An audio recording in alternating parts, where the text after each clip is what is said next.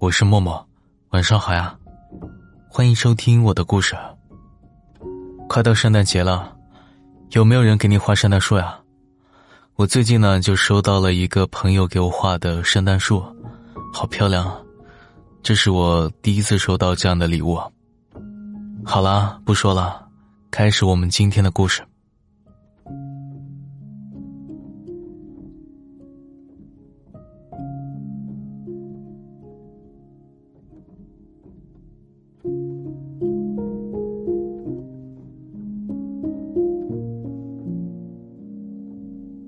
你好呀，这世界上的另一个我。不得不说，你和我真的很像，长相差不多，名字差不多，连我们的父母看起来都是那么相似。但我知道，我们还是有很多不一样的。毕竟我和你，并不是真正的同一个人。你是这世上的另一个我，与我生活在不同的平行时空。从小到大的不同经历，也让我们变成了不一样的人。我刚出生的时候，我的父母还在四处打零工，过着被房东赶来赶去的漂泊生活。在我的幼年记忆中，整个世界都是灰蒙蒙的，包括阴暗潮湿的半地下室，没有暖气的寒风刺骨。父母也总是为了钱的事情争吵哭嚎。他们为了生计耗尽了力气，自然没有多余的爱和耐心可以分给我。幼年的我对他们而言，只是困苦生活中又一笔烦人的欠账，怎么迅速把账按平才是他们最关心的。因此，我的委屈和哭泣，通常只能换来大力的耳光和凶狠的责骂。一不小心被打碎的杯子，也比我本人更重要。需要来一顿棍棒，让我长长记性。那时他们对养育孩子就懂这么多，除此之外，他们没有心思再去想别的。而你出生的时候，你的父母是有稳定的收入，银行卡上的数字十分充裕，琐碎的家务也能有佣人分担，生活里的一切窘迫都与他们无关。你的到来，对他们而言就是一件天赐的礼物。应该捧在心间，好好珍惜。于是你的生活满是阳光，衣服玩具多到房间里都塞不下。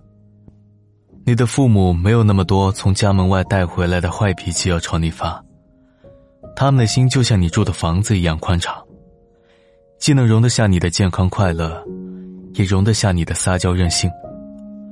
哪怕是你偶尔犯下的小小错误，在他们眼中也是天真可爱的。你的父母是富足的，无论物质上还是精神上，他们也慷慨的将这些富足都分给了你。我们从一开始就不一样的。等我到了上学的年纪，我的父母尝试做生意失败，积蓄都赔光了，外面欠了一大笔债。他们没有余力再管我，我被送回了乡下老家，跟着本来就不亲近的爷爷奶奶一起生活。爷爷奶奶也不想接手我这个累赘，毕竟我的父母连我的生活费都给不起。于是，我七岁就学会了独自走几公里山路去上学，十几岁之前就承担了全家的做饭打扫。可惜，这还不足以让爷爷奶奶喜欢我，他们总是嫌我畏畏缩缩的，不够活泼讨喜。当然，这些事我也不敢跟父母说。我知道，就算说了，正在为生活苦苦挣扎的他们，也无力帮我。至于城市生活的一切美好，我只能在电视机里看到。看到的时候，我会一边羡慕，一边怀疑：这些美好是真实存在的吗？为什么他们跟我的生活毫无关系呢？而当你到了上学的年纪，你的父母收入和见识都更胜从前，明白子女教育的重要性。他们会送你去城里更好的学校，你在那里认识了很多友善的小伙伴。每个周末，不是小伙伴来邀请你参加新鲜有趣的课外活动，就是住在附近的爷爷奶奶专门过来看你。你的爷爷奶奶总是对你慈爱亲切，我不知道这种态度跟你的父母为二老准备丰厚的赡养费有没有关系。就算没有关系，老人家看到开朗活泼的你，自己还只需要安心观赏，不需要费心养育，那他们也没理由不高兴。可以说，你就是真真切切的生活在我曾经只在电视上见到的美好当中。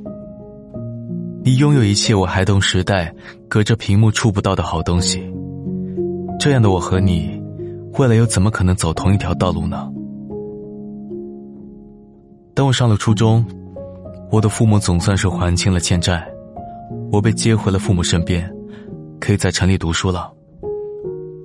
可我的生活并没有变得好过多少，从头来过的辛苦和拮据，让父母脾气愈发暴躁的同时。也把莫大的期望压在我身上，期望我能一鸣惊人，把他们这些年在生活中缺失的希望都补上。倒霉的是，我过去学习基础打不牢，如今在学校的成绩并不出彩，让人看不到什么能为之一振的希望。我想，我的父母对有我这种不中用的孩子，大概是很失望吧，以至于无论我做什么说什么，他们都要挖苦。都要嫌弃。那时我在家里待的每分每秒都不踏实，生怕自己一不小心，又惹得他们生气，再把他们吃过的苦从头数落一遍，说自己会受这些罪，都是为了没出息的我呀。而你却不用面对这些。当你开始上初中时，你的父母早已度过人生的波折，心态平平和和的。经济上也很宽裕，他们有自己的追求和底气，不用指望你撑起生活的大梁。他们会温和的劝你不要熬夜学习，身体更重要，也会在你偶尔考差一次郁闷时，心疼的带你出去游玩散心，还会认真的对你保证：“孩子，别着急，不管怎样都有爸妈替你兜底。”于是你有了一颗轻轻松松的心。一颗无论去到哪里都完整踏实的心，不像我啊，我的心只是一滩拼不好的碎片，这丢一块，那砸一块，早就搞得七零八落，找不回来了。上高中的时候，我选择了住校，这对我、对我的父母都算是一件好事。我要在学校里拼命学习，徒劳的期许自己能补上他们的失望。他们也不用因我而分心，可以把全部精力用来忙新的生意。结果，他们就忙得把我给忘了。高中三年，他们一次都没顾得上我的生日，连打一次电话说一声生日快乐都忘了。说实话，我对此反而松了口气，没有关爱，也没有责骂，这样看起来好像也不算最差。只是有一次。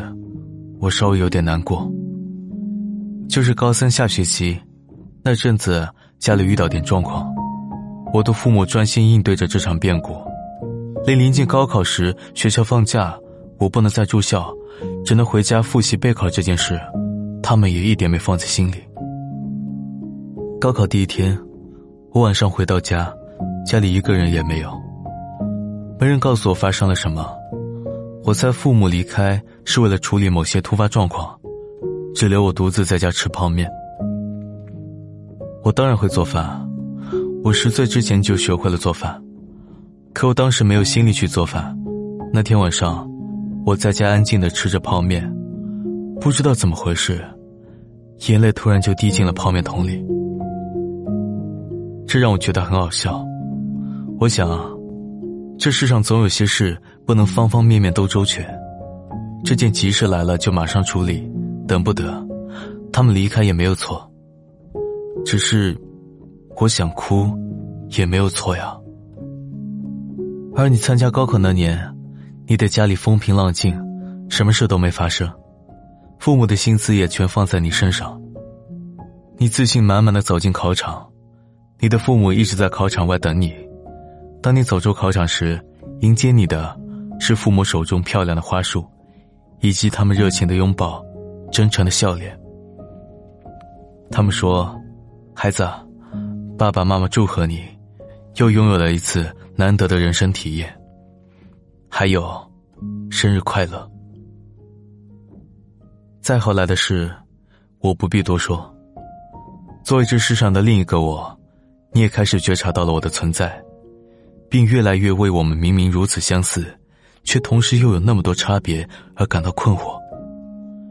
我写这封信，就是为了向你解释一切发生的原因，尽管我不认为你完全懂得。我们表面上生活在同一个家里，可各自的成长经历却是天差地别。这些话你能明白吗？我多希望你能明白，毕竟你是我最亲爱的妹妹啊，小我十八岁，还正好是我高考那天出生的妹妹啊。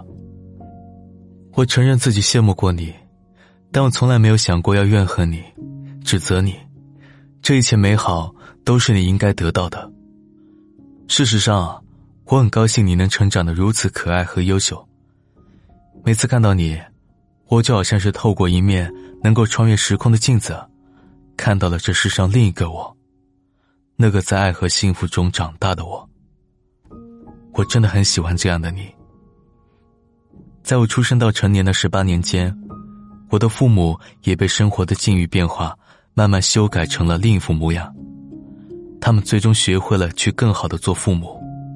我当年没有机会获得的爱和幸福，他们全都倾注在了你身上。不过这些变化。和我的关系并不是很大。其实从我上大学开始，父母也在试着对我展露出更多温情，给我更多经济上的支持，而我随着年岁增长，也渐渐对他们当年的糟糕境遇有了更多体会。有些问题不该全部归罪于他们，也许错的只是时机，一个对所有人而言更适合的时机。事到如今。我可以试着去理解他们，只是我真的很难像你一样去爱他们。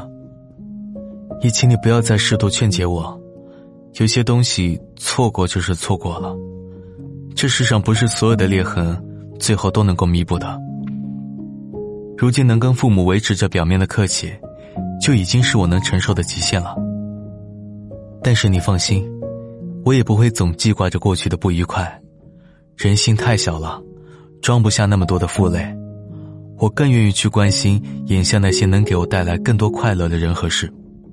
我会一直往前走，不回头。我相信，每个人都会找到自己的出路。而我亲爱的妹妹，这世上的另一个我，我也真心的祝你幸福。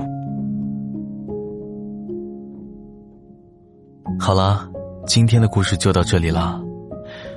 喜欢我的故事的话。记得点收藏，晚安，明天我还在。